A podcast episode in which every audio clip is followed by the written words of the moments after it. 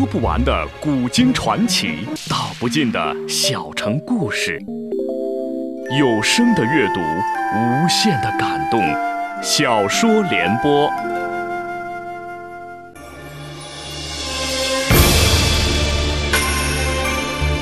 宋仁宗很会做皇帝，中国古代的三大发明出在他执政时期。那时的大宋群星荟萃，但他在彝族面前很少挺起过腰杆儿。让西北狼李元昊咬得大宋遍体鳞伤，请听由秦俊撰写的《大宋天子》系列小说《宋仁宗》，由时代播讲。《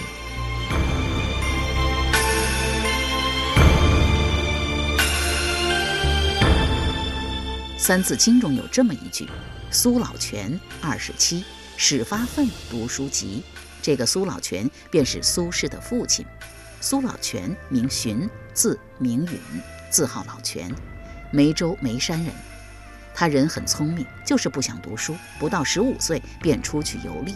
四年后，在老父的一再敦促下，返乡与程氏完婚。程氏小苏老泉一岁，乃大理寺丞程文应的女儿，不仅貌美，而且贤淑有才，不只通五经四书，亦通《史记》和《汉书》。苏老泉娶了如此一个美人儿，竟不知道珍惜，照样的游山玩水，一晃就是六年，直到二十七岁才幡然醒悟，发奋读书。原以为凭着他的聪明，读上两年书，考个进士如同时节，谁知他一连考了两次，皆名落孙山，气得他把他的所有书籍堆在一处，要放火烧之。程氏闻讯，夺下他手中的火把，劝道。程浩八十二岁中状元，您才几岁呀？三十五岁，考到程浩的年龄，您还能考十六次？十六次啊！妾就不相信了。您还会名落孙山？就是真的名落孙山，多读一些书有什么不好啊？您若是实在不想读书了，您还想出去游历，妾呀，要用您这些书来教您的两个儿子。妾出嫁之前曾找人算过命，算命先生说，妾不止旺夫。妾还望子，诰命夫人的桂冠，妾想推也推不掉呢。看来呀，那算命先生的话只说对了一半，望夫是不可能了，那只有望子了。唉，两行热泪像走珠般的流了出来。苏老泉既羞又愧，子瞻他娘，为夫错了。为夫自今日始，把自己锁在书房，来一个头悬梁，锥刺股，读上六年，再去参加考试。他读了六年之后，又去参加秋试，依然名落孙山。但他的学识、他的文章，特别是散文，已经誉满梅州了。他一边读书，一边教授两个儿子苏轼和苏辙。这两个儿子年龄仅差两岁，不止聪慧，而且活泼可爱，读书积达过目不忘。苏洵四十八岁那年，其二子参加秋试，父子仨大显神通，各自捧回一个举子的桂冠。一门三举子，而且还是同科考中，这在川蜀是从未有过的事。来访者络绎不绝，道为之色。为了摆脱这些访者，也为了让两个孩子开阔眼界，更为了备考来年的春闱，苏洵携二子东上汴京。到了汴京，在郊外找了一个客栈住了下来，夜里埋头读书，白天则带着二子去拜访一些名人和朝中大佬。张方平，大家不会不记得吧？他颖悟绝伦，读书过目不忘，曾知开封府的御史中丞。闻听眉山名士带着两个儿子来访，亲至大门口相迎。经过对苏轼、苏辙兄弟的一番询问，对这兄弟二人非常满意，便对苏洵说道：“明允，我知道你的家境并不怎样，住客栈太花钱。你父子三人就住在我家吧，有我吃的，也有你父子吃的。”苏洵谢过了张方平，回到客栈，将父子仨的铺盖、书籍全搬了过来。半月后，张方平突然说道：“明允，我想考考两个孩子。”苏洵道：“好。”张方平回到书房，编了六道考题，交给苏轼和苏辙，让他俩就每道题目各写一篇文章，两个时辰完成。说毕，他退到屏风后，仔细观察两人表现。苏轼拿到考题后，奋笔疾书。苏辙则撑着脑袋在思考，对第一道考题的出处有些拿不准，便小声问苏轼。苏轼没有正面回答，只是把笔倒过来敲了敲桌子，意思是说出自《管子》。苏辙点了点头，这才伏案疾书。约一个半时辰，苏辙又遇到了难题，他不知道第五道考题出自何处，又问苏轼。苏轼拿起笔来，在试卷上一划，竟把考题划掉。意思是没有出处，不必写了。两兄弟都在规定的时间内完成了五篇文章。张方平用了半个时辰将他俩的文章看完，一脸兴奋地对苏洵说：“你那两个儿子都是天才啊！大儿子聪颖过人，很是可爱；小儿子谨慎持重，估计日后的官做的要比你大儿子大一些。”苏洵笑问道：“何以见得？”张方平回道。我所出的六道题，有一道题极冷，有一道题是我杜撰。极冷的难住了你的小儿子，却未能难住你的大儿子；杜撰的又难住了你的小儿子，但被你的大儿子一眼看穿，当即把它划掉了。所以说，论才，你的小儿子不如大儿子；但是你的大儿子蔑视规矩，不屑流俗，为文必成大家，但为人处事就有些不合时宜了。若是做官，必将受到众人的排挤。故而，我断定，论做官，你的大儿子干不过你的小儿子。苏洵频频颔首道：“大人所说甚是。”转眼到了来年二月，苏洵带着两个儿子在汴京参加了由欧阳修主持的省试。诗赋、经义、策论是省试必考科目，但就这三科而言，策论最为重要，其次经义，其次诗赋，分三场进行。到了北宋中期，又将策论分为试策和试论，而且由一场分为两场。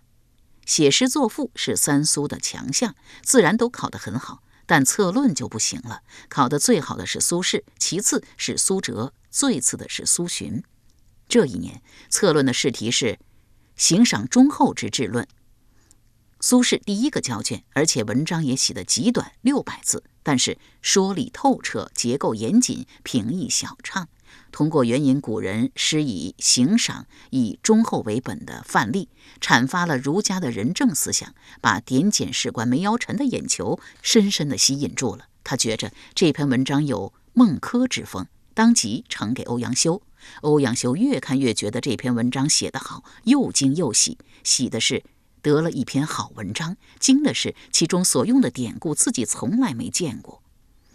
当尧之时，高陶为士，将杀人，高陶杀之三，尧曰：“诱之三，故天下为高陶执法之坚，而乐尧用刑之宽。”欧阳修将上面这段话念了一遍之后，问梅尧臣：“圣谕兄，这几句话出自何处啊？”梅尧臣将头摇了一摇。欧阳修又问其他几个考官，其他考官也纷纷摇头。欧阳修长叹一声道：“此郎必有所惧，更恨吾辈不能弃耳。”他想把这篇文章评为第一，可转念一想，这篇文章极有可能出自自己的门生曾巩之手，要是评为第一，恐怕有人说闲话。直到发榜那天，他才知道这篇文章出自苏轼之手。发榜之后，按照惯例，苏轼去拜见主考官。欧阳修迫不及待地问他这两句的出处。苏轼说出自《三国志·孔融传》。送走了苏轼，欧阳修忙去翻《三国志·孔融传》，可找来找去就是找不到。第二天，把苏轼召来，问之曰：“你那两句话，老夫翻了一夜《孔融传》，也没有找到，它到底出自何处？”苏轼笑了：“您还真找了呀？”我给您说实话吧，那两句话呀是我编的。欧阳修有些生气了，典故也可以编嘛？苏轼不但不解释，还反问欧阳修：“袁绍是被谁灭的？”欧阳修回道：“为曹操所灭。对，袁绍就是为曹操所灭。袁绍有一个漂亮的老婆，曹操将她送给了他自己的儿子曹丕。这个事情发生后，孔融对曹操说。”当年周武王伐纣获胜后，将商纣王的宠妾妲己赐给了周公。曹操非常惊讶地问孔融：“哪本经书里有这样的记载？”孔融说：“按照今天发生的事情，我想周武王和周公应该是这样做的。”尧帝和高陶三杀之、三诱之的故事，我也认为应该如此啊。欧阳修默想了一会儿，叹道：“如可谓善读书、善用书，他日之文学必独步天下。”欧阳修刚回到家，范缜来访，闲聊中聊到了苏轼。欧阳修叹道：“三十年后，世人再也不会谈论我的文章喽。”为什么？范缜问。因为有了苏轼，苏轼怎么了？苏轼之文，苏轼之才，均在我欧阳修之上。今后我要少写一些文章，避开此人，好让他早些出人头地。欧阳修这一说，不仅捧了苏轼，也使中国的成语宝库中多了一个成语“出人头地”。欧阳修不但私下称赞苏轼，还上书仁宗，将苏轼好夸了一番，故而。殿试时，仁宗对苏轼兄弟特别关注，而苏轼兄弟也很争气，策论、考试并列第一。仁宗平日滴酒不沾，殿试结束后回到宫中，居然要喝酒。曹皇后怪而问之，仁宗一脸兴奋地说：“今天的殿试，朕得了两个奇才，可惜啊，朕老了，来不及使用了，留下来给后代子孙使用吧，那将是两个很好的宰相啊。”曹皇后问。您说的两个奇才，是不是苏轼、苏辙兄弟呀？仁宗频频颔首。第二天，仁宗内降一旨，授苏轼大理平事，签书凤翔府判官；授苏辙秘书省校书郎，充商州军事推官。同时被授的三百八十八人，所授者俱为进士。苏洵分明已经落榜，不在授官之列。仁宗爱屋及乌，破例的授苏洵为秘书省校书郎，充霸州文安县主簿。三苏授官后，伊利得进宫谢恩，仁宗又将他们勉励了一番。父慈仨这一番回乡，与往年大不相同。梅州知州率领州衙的上百名官吏豪绅到十里长亭相迎。三苏回到家中，首要的任务是祭祖，其次便是迎来送往。宋制，新上任的官员有一个月的上任休假。三苏只在家待了十天，便收拾行装，各自到各自的任上上任去了。由时代播讲的秦俊《大宋天子》系列小说《宋仁宗》正在播出。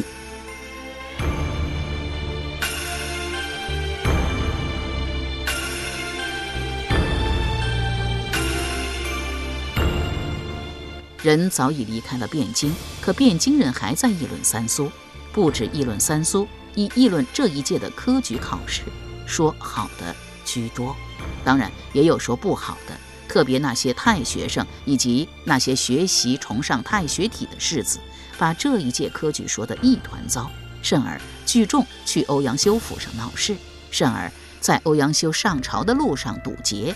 辱骂欧阳修，弄得仁宗不得不遣禁军二十名前去保护欧阳修。三年后，朝廷又举科举，仁宗召欧阳修笑而问道：“老学士敢不敢为朕再做一次全职贡举？”欧阳修毫不犹豫地回道：“敢。”老学士就不怕一些人再找你闹事？欧阳修道。为了改变文风，为了能为朝廷选拔一些真正的栋梁之才，莫说有人找老臣闹事，就是要老臣的命，老臣也不会眨巴一下眼睛。仁宗脱口赞道：“好，有老学士这句话，朕就放心了。”欧阳修走马上任，这一届的考官除了韩维之外，全是上一届的老人。梅尧臣私下问欧阳修：“今年该如何对待太学体？”除恶务本，仅痛斥轻薄子，以除文章之害。阅卷的时候，梅尧臣看到一篇文章，内中有这么一句：“太上收经藏也，于冕旒之下。”便将这篇文章默默地放在了欧阳修案头。欧阳修读后，哈哈大笑：“刘基，你真不走运，又撞到我欧阳修手中了。”说毕，提笔批道：“与其藏在冕旒之下。”何如藏在自己宅里？刷。半个时辰后，梅尧臣又送来一篇文章。欧阳修看着看着，竟然念出声来：“静而延年，独高五帝之首；动而有勇，行为四凶之诛。欧阳修击案说道：“好好文章！”大笔一挥，定为第一名。直到唱名，他才知道这篇文章的主人叫刘辉。范缜悄悄告诉欧阳修，刘辉就是刘基，只是改了名而已。欧阳修大张着嘴巴，许久说不出话来。欧阳修又羞又气，回到家中，连晚饭也没有吃，倒头便睡。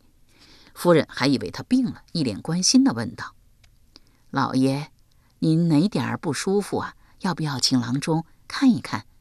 他粗声粗气地回道：“我好好的，看什么看？”夫人不敢再言，默默地退回卧室。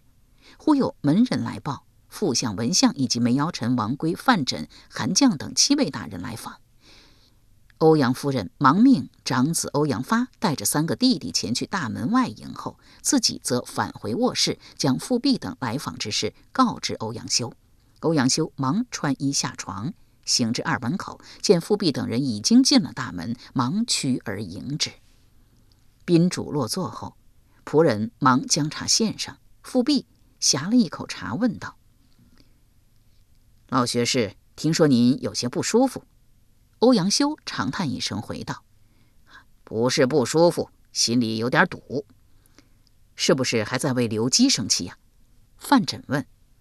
欧阳修又是一声长叹：“我知道自己眼拙，但万万没有想到会拙到如此地步。这个刘基明明是太学体的领军人物，上一届我主持科举考试，把他给刷了。时隔三年，还是由我来主持科举，我竟将他定为省市第一。”还让他做了一个风光无限的状元了。哎，我哪里只是眼拙，我分明就是一个瞎子。富弼拱手说道：“老学士，先别叹气，我有一事不明，想请教老学士，请老学士不吝赐教为盼。”欧阳修双手抱拳道：“相爷有什么话尽管问，我一定尽我所知如实回答。赐教二字不敢当。”富弼道：“既然这样，我就直言相询了。”你问吧。大宋刚立国，太祖爷便昭告天下，恢复停止多年的科举取士制度，这是为甚？欧阳修拱手回道：“为国家选拔栋梁之才。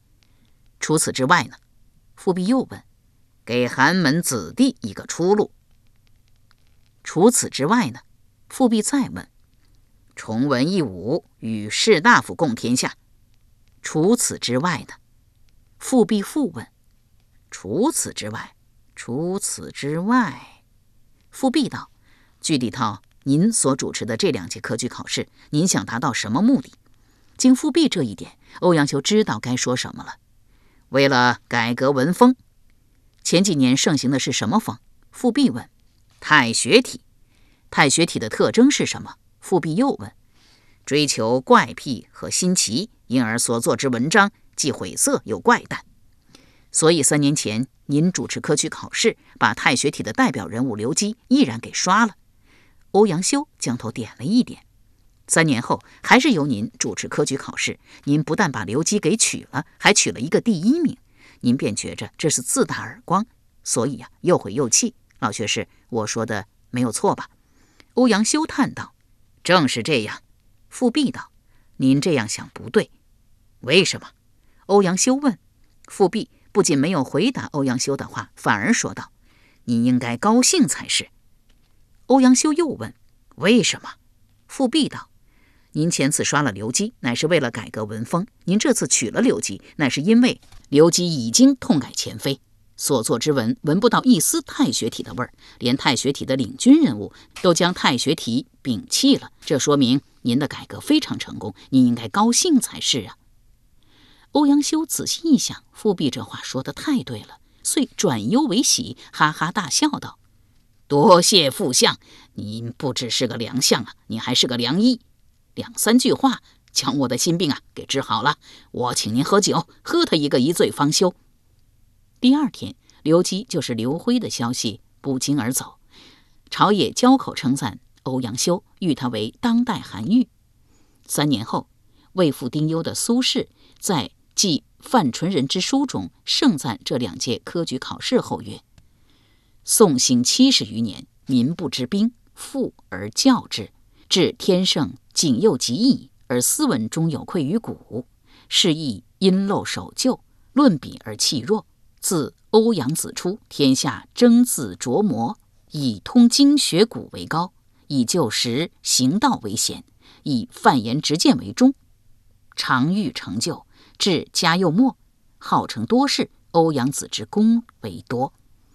谈到北宋敢于犯言直谏的大臣，在人们心中大多把包拯排在第一。事实上，从谏的次数和力度上讲，欧阳修不亚于包拯。你看，就因为下了一个多月的连阴雨，他便上书仁宗，要他裁减嫔妃侍从。仁宗的头皮有些痒，急于回宫洗头，便将他的谏书往怀里一揣。起驾福宁宫，命司事速来见驾。不一会儿，司事小倩趋了进来，朝仁宗拜了一拜，问道：“陛下召奴婢前来，莫不是要书婢吗？”仁宗点了点头。小倩在为仁宗洗发时，见他怀里鼓囊囊的，笑问道：“陛下，您怀里揣的什么呀？”“剑书。”“谁上的剑呢？”“翰林学士。”“为了何事啊？”仁宗心中尽管有些不悦，还是如实回道：“因为下了一个多月连阴雨，欧阳修认为这是阴气太盛所致，上书让皇宫里裁减嫔妃侍从。”小倩愤然说道：“朝中这些官员，哪个家里没有养几个歌妓舞女？至于那些大佬养的，更是以数十来计，甚而上百。陛下身边的嫔妃侍从才多少啊？不到三百。欧阳修却说宫中阴气太盛。”非要您裁减嫔妃侍从，简直是胡说八道。他见仁宗没有接枪，复而又问道：“欧阳修的谏书，陛下打算怎么处置啊？”仁宗回道：“裁呗。”小倩觉着仁宗宠爱自己，再怎么裁也裁剪不到自己头上，居然抢白仁宗道：“奴婢觉得，陛下身边的嫔妃侍从不是多了，而是少了。”陛下如果硬要听欧阳修的话，那就请陛下先把奴婢裁掉吧。仁宗忽地站了起来，盯着小倩看了许久，冷哼道：“你以为朕不敢踩你吗？朕今天就拿你开刀。”小倩怕了，扑通朝地上一跪，说道：“奴婢错了，请陛下看在奴婢伺候您十一年的份上，不要踩了奴婢吧。”仁宗将头略略一抬，一目蓝元镇说。把他送出宫去。这会儿就送吗？蓝元镇问。仁宗回道：“这会儿就送。”小倩一下子哭了。陛下，奴婢错了。自今日始，奴婢再不多言了。陛下，仁宗将脸一板，说道：“朕意已决，你不要再说了，说了也无用。”蓝元镇见事已至此，劝道：“小倩，走吧。”小倩欲言又止，仁宗朝蓝元镇努了努嘴，转过身去，背负双手而立。